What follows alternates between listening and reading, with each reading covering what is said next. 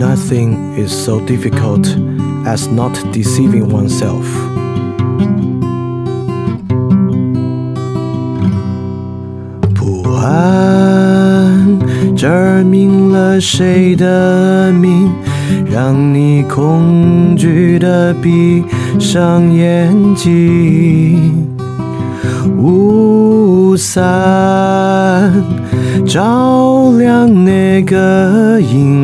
此，句编织你的艰辛。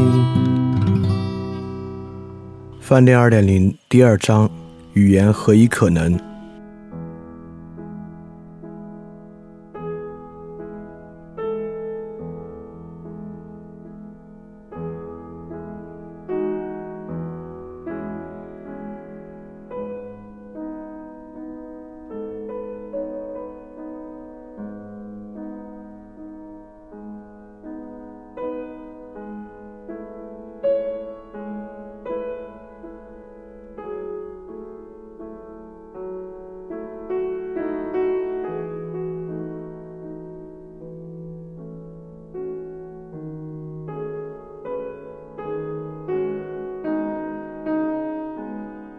每一期二点零主体节目都配有讲义，讲义可以在 flipradio dot three a disc dot com 下载。然后，如果你听到节目之中听到一声钟声的话，就代表讲义需要翻页了，跟讲义一起看更加方便。如果不希望看讲义呢，也可以在小程序直接查看带有 show note 的节目，就可以边听边看了。谢谢大家。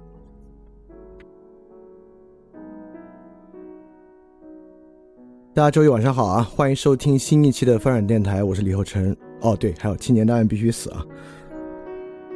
呃，很欢迎大家报名参加这个饭店二点零第二章维特根斯坦哲学研究语言何以可能部分我们的知识分享。那么我们经过一个非常漫长的第一章，就是康德的部分啊，我们现在终于进入第二章。从期数来看呢，我觉得第二章很可能会更加的漫长，因为第二章呢，我们在挑战做维特根斯坦哲学研究的剧读。那这个挑战呢，既是我自己的一个挑战，也是诸位听众的一个挑战。因为对我自己来讲啊，因为我我们我们我们肯定你肯定会有点感觉，如果要剧读一本书的话呢，需要对它比较深的了解，并且很多地方你能够延展开来才可以。那对于诸位听众呢，如果参与一个剧读，它又比较漫长，那中间对于大家的意志力啊，肯定也是一个考验，就是你能不能呃持续的跟进下去啊，一直持续的思考来吸收这里面的一些内容。当然，这个主要在我啊。如果大家跟不下去呢，肯定是因为我讲的不好。所以网上很多人说啊，这个翻转电台啊，现在越来越独断了，偏见越来越多，越来越接近一个洗脑的一个电台。所以我觉得呢，要么是我这个洗脑能力啊已经非常非常强啊，已经出神入化了；要么我肯定有点傻。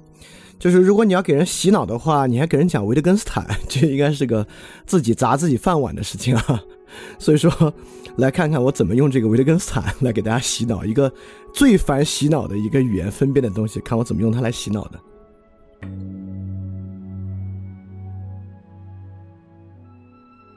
那我们废话少说，马上开始啊！那最开始的时候呢，我们还是要谈一谈，就是为什么我们要来学哲学研究？除了维特根斯坦本人很有魅力，以及这本书的名声很大之外，凭什么在这个时代？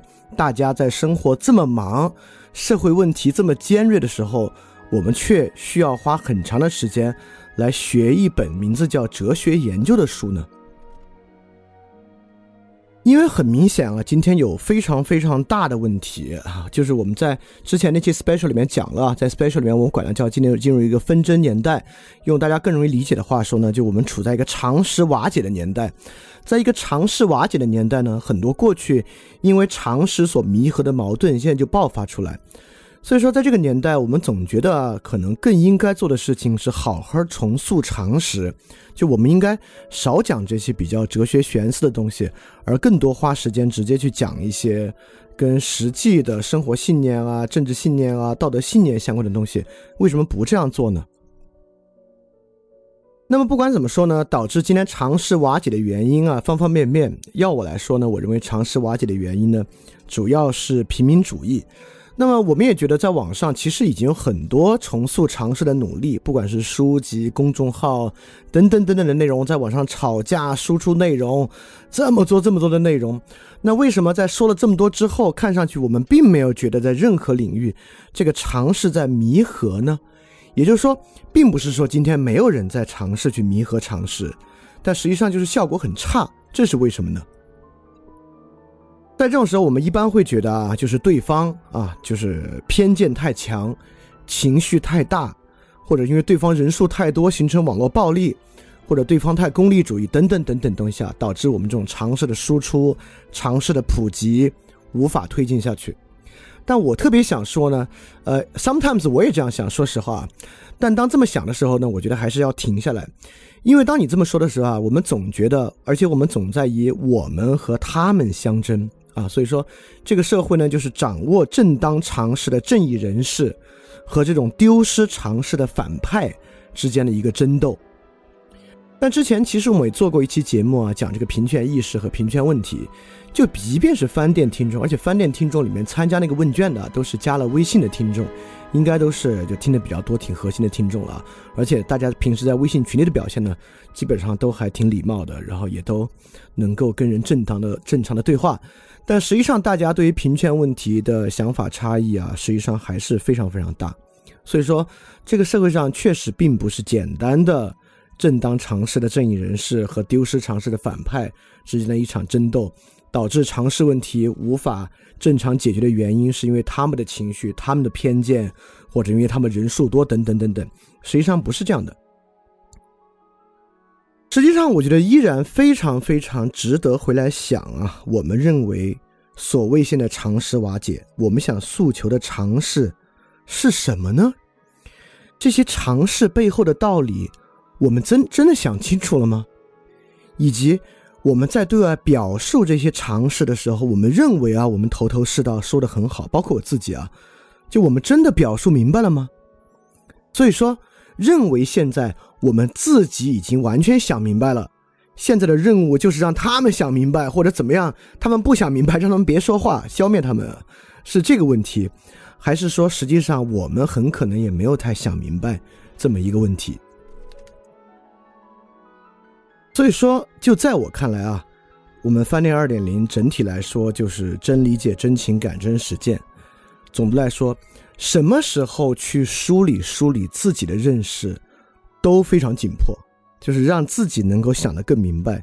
无论如何都非常非常的紧迫，啊！再说了，就是我们花时间学习哲学研究和花时间理清常识这个事儿本身呢，实际上也并不矛盾。我认为呢，如果能够更好的对语言有认识，那对于我们如何能够更好的带来常识的共识，这事儿本身肯定也更有好处。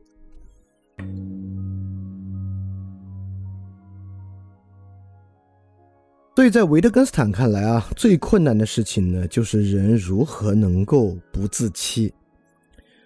就是如何能够不自欺，真的是非常困难的事情。我相信，呃，这个问题通过今天的内容讲到最后，你就能够明白了。就是我们在使用语言这个事儿之上，那种特别粗浅的错误和恶习，实际上都非常多，不仅多，而且根深蒂固。在这个基础之上，人啊，说实话，呃，想明白的时候是比较少的。想的不明白的时候呢是比较多的，这个话说给一个二十一世纪的人听啊，会觉得比较奇怪，因为按理说我们到二十一世纪了，应该想明白，因为又是这个科学革命，又是启蒙运动啊等等，我们想明白的事儿呢，应该非常非常多了。我们没想明白的事儿呢，应该是那些很重要的，但是凤毛麟角的事儿。但是维特根斯坦的意思呢，恰恰不是如此，他不仅对于呃普遍的语言这么想。实际上，维特根斯坦对于形而上学和哲学也是这样想。就绝大部分哲学的书籍和哲学理论，都是仅仅是在错误的使用语言而已。所以说呢，对于我们每个人都一样。呃，我再重复一遍，就是，也就是说，到今天呢，如果我们每个人都仅仅使用自然语言去做生活中的事儿呢，你根本就没有必要听这个节目。但相反呢，我们每个人频繁的在微信上接触各种公共讨论的文章、公共事件，什么是道德，什么是爱情，什么是自我，什么是情绪，什么是罪，什么是欺骗，等等等等的。就今天我们已经不可避免的必须成为一个知识分子，接触、思考、判断、转发、评论这些问题。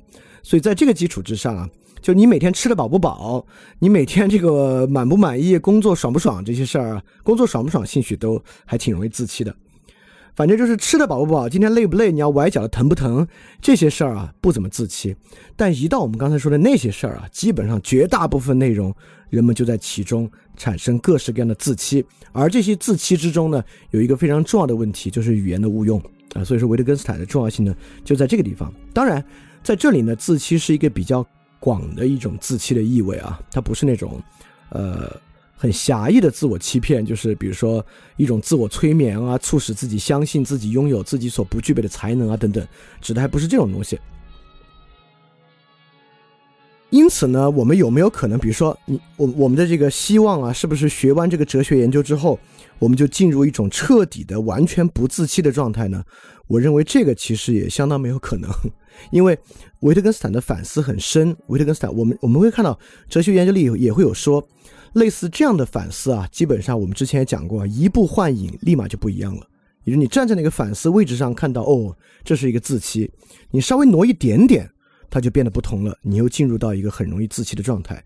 所以这些呢是比较深的反思，但是每个人对这个东西有一点敏感、有感触呢，肯定是好事。所以说，翻店二点零进一步往下开展之前，在我们讲任何实质性内容之前，我们讲完康德，我们就先理顺自己的语言。当然，这同样也会让我们对其他人的语言有更好的判断力。在这个基础之上呢，我们再慢慢往下开展。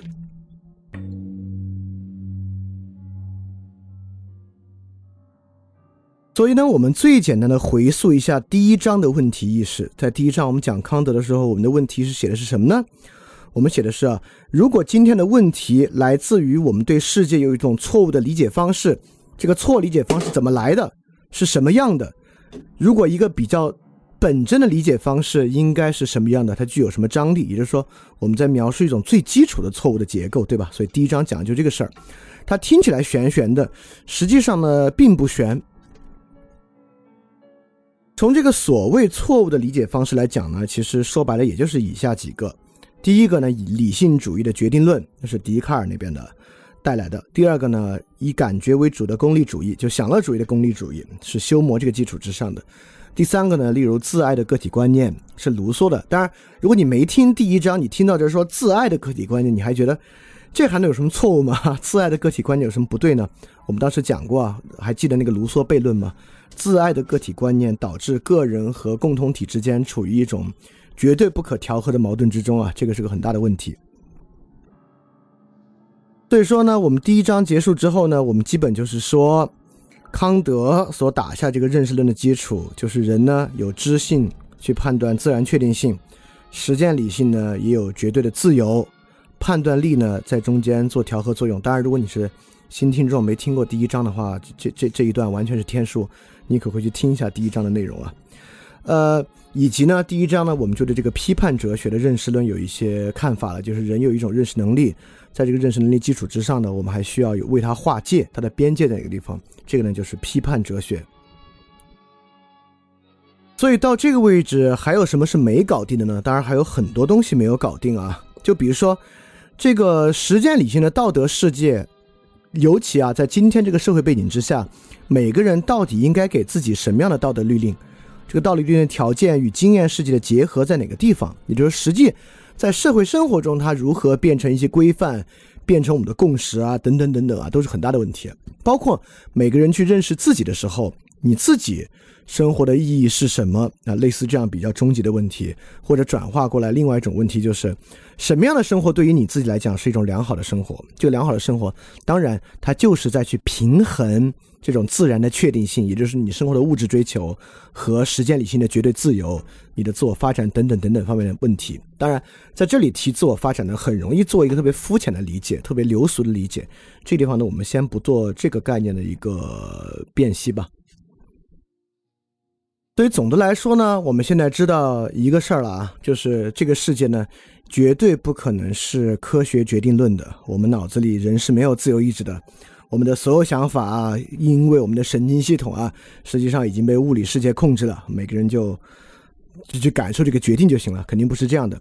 它同样呢，也不是唯意志论，心想事成，像《秘密》那本书一样，每个人与这个自然有某种更深的融合。这个融合呢，能够直接用你的想法去影响现实，不管这个想法影响现实是类似超能力一样的，还是以自然法则类似于这个德福匹配的方式直接这样影响现实，这些呢都是不可能的。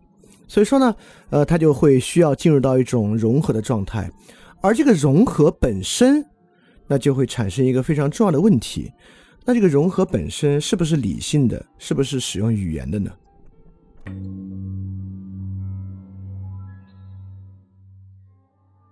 你看啊，不管我们每个人融合的策略是什么，我们每个人呢，至少有一种融合的感受。也就是说呢，我们外部跟社会、跟他人各种各样的接触，这个自然决定论之中的身体、自己和经历。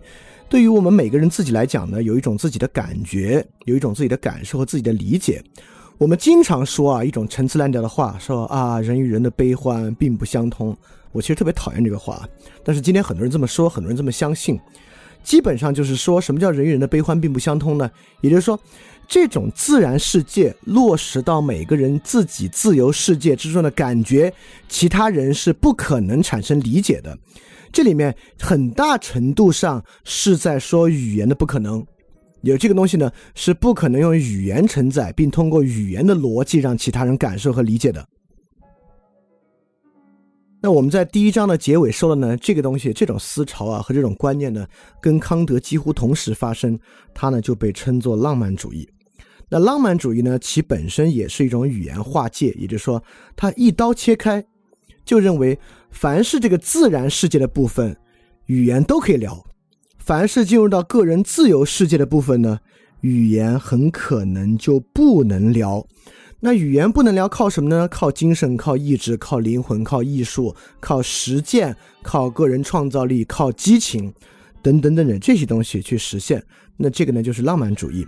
当然，我再次澄清一下，因为做浪漫主义的节目和浪漫主义的 special，很多同学会问我，那这个是浪漫主义吗？那个是浪漫主义吗？就浪漫主义不在于修辞，就不在于它的这个题材，不是说写成议论文就不是浪漫主义，写成诗就是浪漫主义，它不是这个意思啊。就你要这个议论文啊，是论述这个民族精神、人类命运的，这还是浪漫主义。你要写一个诗呢，这个诗本身是特别现实、特别理性的。虽然你可以写的文采飞扬，它本身呢也不是浪漫主义的哈。你描述一个扎扎实实的历程，它本身呢也可以不是浪漫主义。所以浪漫主义呢，并不在于这个题材和并不在于语言是否平实，跟这个没有关系啊。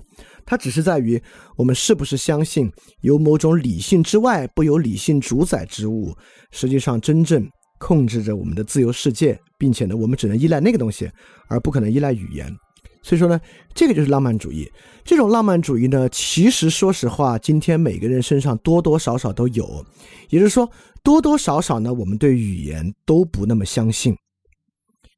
就像之前泛转电台，或者我之前举过例子啊，就听众跟我聊天的时候呢，有时候你只要道理说不明白，你就忍不住要说：“哎呀，你先去做。”你只要做那个事儿，你就会有那个感觉。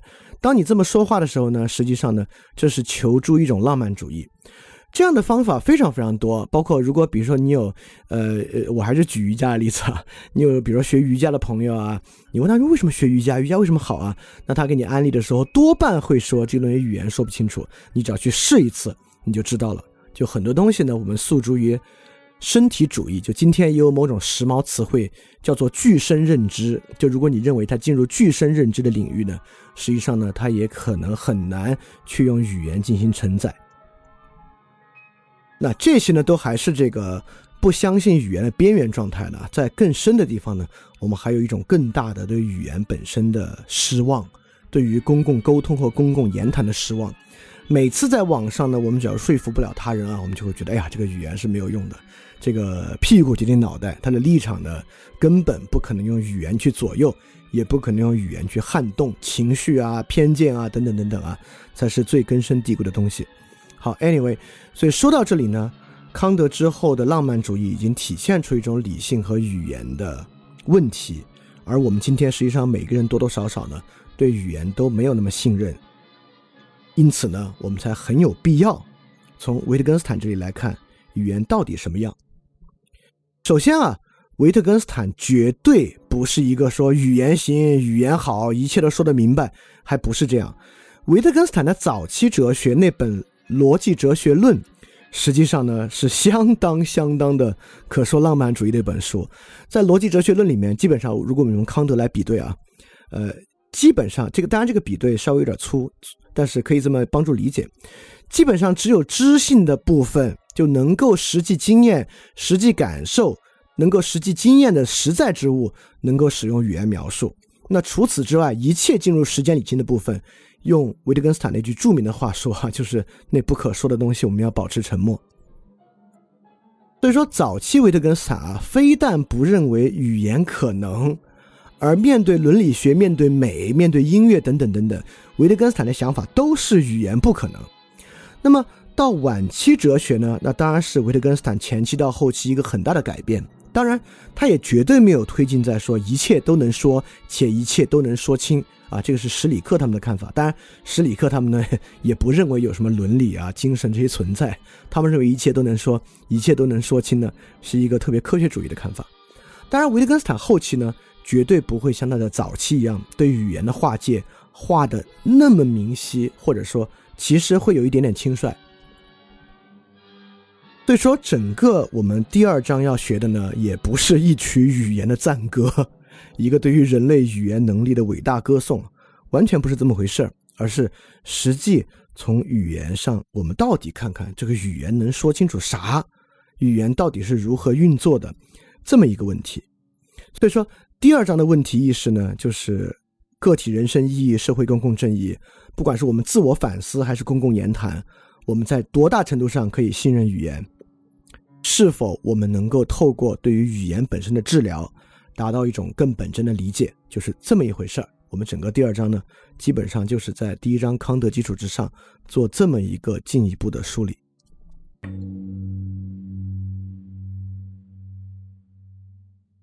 那么整个第二章我们要读的书呢，不是一本很厚的书，呃，如果是本很厚是剧读，那那不知道做到哪一年去了。是维特根斯坦啊。呃，死后由学生编纂出版的一本书。维特根斯坦生前只出版过《逻辑哲学论》，这个哲学研究呢是他死后出版的，就是这本书。这本书叫《哲学研究》，但实际上呢，并不像我们最直观的理解那样研究哲学。因为如果真的我们觉得哲学研究呢，那就应该从这个哲学史开始梳理啊，古希腊哲学，然后罗马化时期等等等等往后梳理下来。我们也知道，这个维特根斯坦自己读哲学书读的读的并不多，他不是一个传统的学院哲学家，就是从这个哲学史扎扎实实了解上来的，有点像海德格尔那种，他完全不是。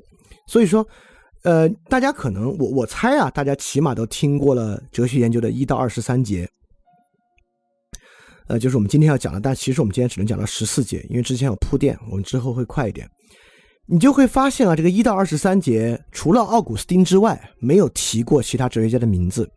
提奥古斯丁呢，也并没有提奥古斯丁的什么《上帝之城》啊、《博弈教徒》啊等等等等著作。他摘的就是奥古斯丁对于语言的一个看法。所以这本书里面呢，并不讲很多哲学，这个是大家可以放心的。你不并不需要什么特别深刻的对于哲学的了解才能来听哲学研究，因为这本书与其叫哲学研究。不如叫语言研究，或者我觉得更精确的应该叫概念研究。这本书呢，就是关于语词、词汇的意义是怎么来的这么一个问题。呃，那当然你就要问了，那维特根斯坦凭什么管这个叫哲学研究呢？当然啊，因为维特根斯坦这本书呢是要治疗这个哲学病。就像我刚才说的，如果我们每天说你吃了吗？怎么样啊？今天好吃吗？啊，你你最近忙吗？你或者医生问你身体哪儿疼啊？等等，就这些问题的时候啊，我们这个语言和我们的概念不出问题。我们的语言和我们的概念什么时候出问题呢？当我们进行哲学思考的时候，它就出问题。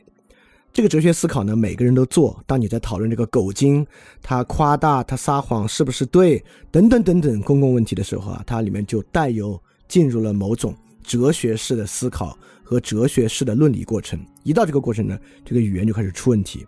所以这本书呢，就是来讨论哲学话题和哲学论理之中的语言和概念问题的一本书。而且实际上呢，这本书非常容易懂，因为这本书从头至尾完全使用日常语言写成。就如果之前你参加过第一章，读过康德，读过休谟，读过笛卡尔，再来读维特根斯坦呢，就这本书的每一段在讲什么，实际上你都能明白，因为它的语言非常平实，并不借用非常艰深的这个哲学词汇。哲学概念也并不进行前后大段长篇的长程的论理和逻辑推算过程，就是像日常语言中间的基础论理和对话一样进行。对这本书从理解表面意义上来讲啊，实际上还非常好懂。因此呢，我觉得这本书很厉害，因为有的人会更喜欢维特根斯坦的第一本书那个《逻辑哲学论》，认为那个《逻辑哲学论》呢。很美，有一种很独特的魅力。因为如果你之前听过，你知道啊，那个逻辑哲学论呢是用七个命题构成的，里面以十进制的方法把每个命题呢变成子命题，层层推进，结构非常精妙，巧夺天工，就像一个非常呃精美的建筑一样。但你要我来说啊，我觉得那个书稍微有点中二，就是把书写成那样呢，有点中二。就维特维特根斯坦他之后自己也反思，就是。语言概念并不像数学概念一样具有那样的完备性，所以说用这个十进制命题套成一个系统的方式啊，就里面好多概念其实，呃前后是有问题的。就是我为什么觉得相反，哲学研究是非常美呢？我认为哲学研究啊，有点儿像回到了古希腊柏拉图写苏格拉底的那种感觉，就像苏格拉底那种对话那种感觉。也就是说呢，我们使用日常语言。洞悉了极其深刻的道理啊！我觉得这个呢是真正的语言之美。所以说，我们来学习哲学研究呢，也是对这个有一个感受。这个书呢分成两部分，第一部分呢一共有六百九十三节，它是一个比较完整清晰对于语言概念的反思。第二个部分呢分成十四个小部分，它是关于感觉啊、认识论啊很多的评述。你看这书的第一部分和第二部分吧，明显不是一个时期写的啊，结构啊、内容啊、语言风格啊、篇幅完全不一样。确实，第一部分呢比较完整啊，是他三六年到四五年期间写的；第二部分呢是他四七年退休之后写的，所以第二部分呢实际上是个残篇。就这个书啊，整体来讲，维特根斯坦本来生前想出。但是呢，他都把这个书稿给出版社了，又让出版社还回来，他觉得呢还不够，所以整个这本书呢，实际上其实都有点残篇。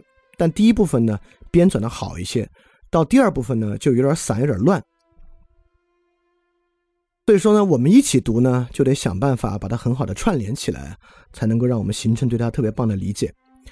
OK，那我相信啊，因为尤其是参加了微信群里的同学啊，就是维特根斯坦本人的魅力。就自不必说，这本书本身的魅力呢，也自不必说。这本书啊，在二十世纪简直被奉为超级经典啊！就如果二十世纪找出三本最重要的哲学书籍吧，肯定就有这一本。所以说，其本身的魅力啊，我觉得是足够支撑大家可以学习下去的。但是呢，我觉得我们也不能够就因其魅力啊，因其这个克里斯玛来学这个东西。呃，比较重要的呢，我们还是要说明白。就是透过对哲学研究的学习，就是我们主要关注啥？就也就是说，因为大家可能一边听一边想嘛，要调动你的想法，一边听一边想，想的时候呢，想些什么啊？我觉得是这个问题。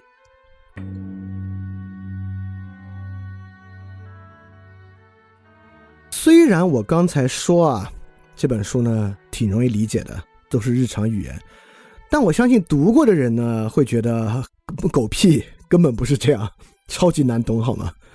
这个超级难懂的原因在于这儿，因为维特根斯坦这个很独特啊，他每一节每一节之间，并不像康德啊、休谟啊，很长的篇幅之上有特别明确的上下关系，所以说他的难懂之处在于这一段的意思你知道，但是为什么要说这个你不知道？就你觉得这维特根斯坦，就他这段话吧，你说表面的意思我明白，但实际上呢，为啥要讲这个问题呢？你不明白。在这个情况之下呢，你真的很难理解这个书，尤其是越往后读吧，你越觉得，我靠，他说这些对于语言的分辨吧，我都能读懂，但是整体上他到底要表达啥，你抓不住。问题就在这儿，康德那个东西呢也难懂。但实际上，康德的问题意识呢，比维特根斯坦要明白。就你知道，纯粹理性批判就是对于人的认识能力的一个整体梳理，而且呢，这个书啊，这个结构从里到外构建出一个系统啊，你还是挺容易把握住康德的问题意识要说啥。就维特根斯坦这个书比较麻烦的就是呢，每一段你都能读懂，但你整体不知道他为什么要这么写啊。恰恰呢，因为维特根斯坦在做一个很深的反思，所以说呢，你看啊。我们读这个书，比如说一到六十四节是关于这个指物逻辑的。我们很容易理解的是呢，维特根斯坦，你这个说的明白，就语言的指物逻辑啊，确实有问题。语言不是像我们想的那样的，这部分呢你能读懂，但你不懂的是啥呢？你不懂的是，这个维特根斯坦为什么谈语言要谈这个指物逻辑的问题呢？你你把握不住这个指物逻辑啊！我我们就算按照指物逻辑的方法想语言，有什么问题就能带来什么麻烦？只要这个问题你不理解啊，你根本不知道维特根斯坦说啥。第二，这个指物逻辑改改成什么样，尤其改完那个样，到底对我们的生活有什么理有什么影响？我们产生了什么样的思考问题的新思路？如果这个东西你也不理解呢，这个书本身你也没 get 到。所以说，我们这次做维特根斯坦的剧读啊，把那个表面意思揭示出来，那肯定是第一层的。最重要的呢，就是以下三个问题，在一句一句推进过程之中，我们要去完成的，就是第一，就是哲学研究这本书自身的勾连，因为它每一节、每一节、每一节，这个每一节除了有一个数字标题之外，没有任何别的东西。你如果不仔细读，或者你没有那个足够的问题意识啊。上下两节之间什么关系？是不是谈的一个问题你都不知道？你觉得啊，怎么突然又开始说这个问题了？你连不上，连不上呢？这个书就是零零散散各式各样的东西，你自然无法理解。所以第一部分呢是它自身的勾连。那第二部分呢就是这本书跟今天实际问题的勾连。比如你理解了啊，维特根斯坦整体是要说这个，但这个跟我生活有什么关系？对吧？这个是第二重要的勾连。如果这两个勾连做到呢，实际上就。很够很够了啊，就很好很好了。但是呢，我确实还有一个进阶的野心，因为它整体是饭店二点零的一部分嘛。所以说第三个勾连呢，就是这本书的问题意识跟其他哲学问题的勾连。就说这里面谈的东西跟康德讲的认识论有啥关系？跟海德格有啥关系？说的再一再重一点，跟《论语》有什么关系？如果这样能勾连到一起呢，那自然是一个更好更好的事情。所以说，我们一步一步来看，我们能走到哪一步。当然呢，我觉得这里面有一个很重要的 bonus，就大家学习哲学研究的 bonus，就是你看啊，维特根斯坦是怎么反思的。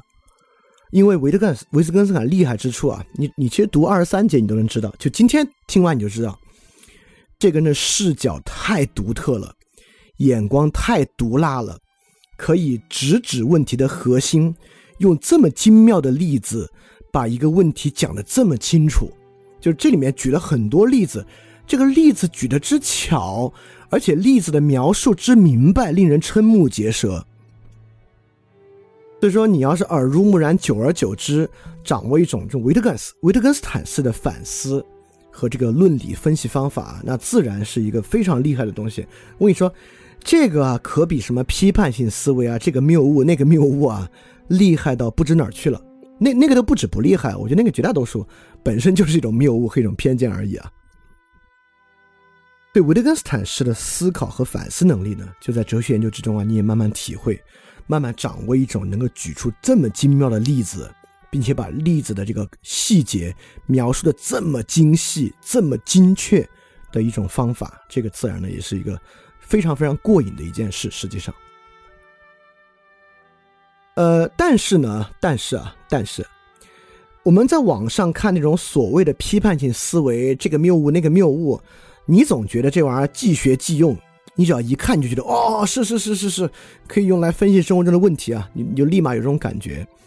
一般很浅的东西都会这样。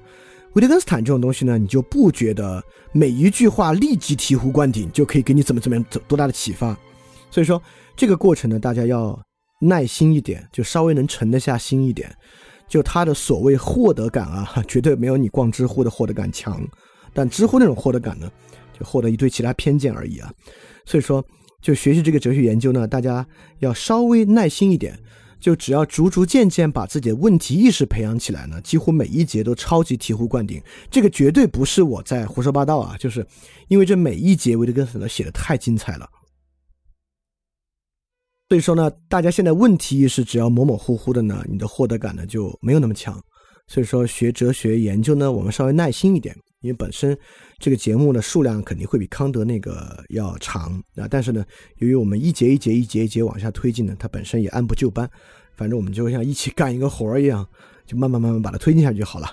好，我基本上所有要铺垫的呢就是这些。我们大概说了一下为什么我们不直接跳入这个常识的重塑和常识共识的塑造，而要去谈哲学研究，它跟康德。那个问题意识连贯的关系是什么？为什么我们现在要关注语言的问题，要去想语言何以可能的问题？以及呢，我们说了一下哲学研究这个书在说啥，以及在我们一起学习这本书的过程之中，哪些方面的勾连是我们比较重要的？好，我们现在废话不多说，马上开始啊！接下来从这一秒钟开始，接下来很长的时间，加起来肯定会超过五十个小时的时间。我们大家就一起按部就班的一节一节、一节一节的来推进这本书。我保证，我能保证的是，肯定会很有意思。我们现在开始。